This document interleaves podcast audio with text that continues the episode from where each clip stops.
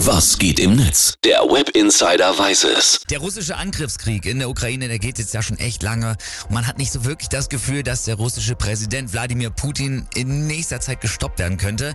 Doch da taucht plötzlich Uri Geller auf. Selbsternannter Magier und Mentalist, der der in den 70ern im TV die Löffel verbogen hat. Und er wendet sich in einem offenen Brief direkt an Putin. Die Überschrift This is a warning. Es ist eine Warnung. Geller warnt Putin davor, Atomwaffen einzusetzen und falls doch, dann wird der Mentalist mit seinen Gedanken, mit seiner Gedankenkraft die Atomwaffen gegen Putin selbst lenken und viele andere werden ihm auch helfen. Ein Video dazu gibt's übrigens im Netz auch. And I have a warning for you, Putin, and I'm serious about it. Very. Ja, das ist keine komische Geschichte, die ich mir ausgedacht habe, sondern das ist jetzt wirklich so passiert. Und wenn man das so äh, liest und sieht im Internet, dann denkt man sich, okay, genug Internet für heute, aber natürlich nicht für mich, nicht für uns und nicht für den Web Insider. Ich gehe nochmal richtig in den Schmerz rein mit euch und präsentiere euch jetzt die besten Tweets und Postings zum Blockbuster Uri Geller gegen Wladimir Putin. Wir fangen an mit dem User Wurzelmann, der twittert.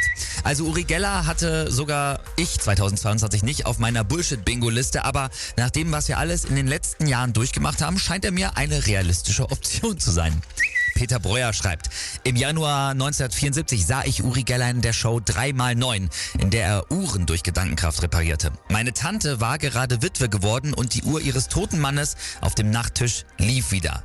Nur dieser Mann kann Putin dazu bringen, wieder richtig zu ticken.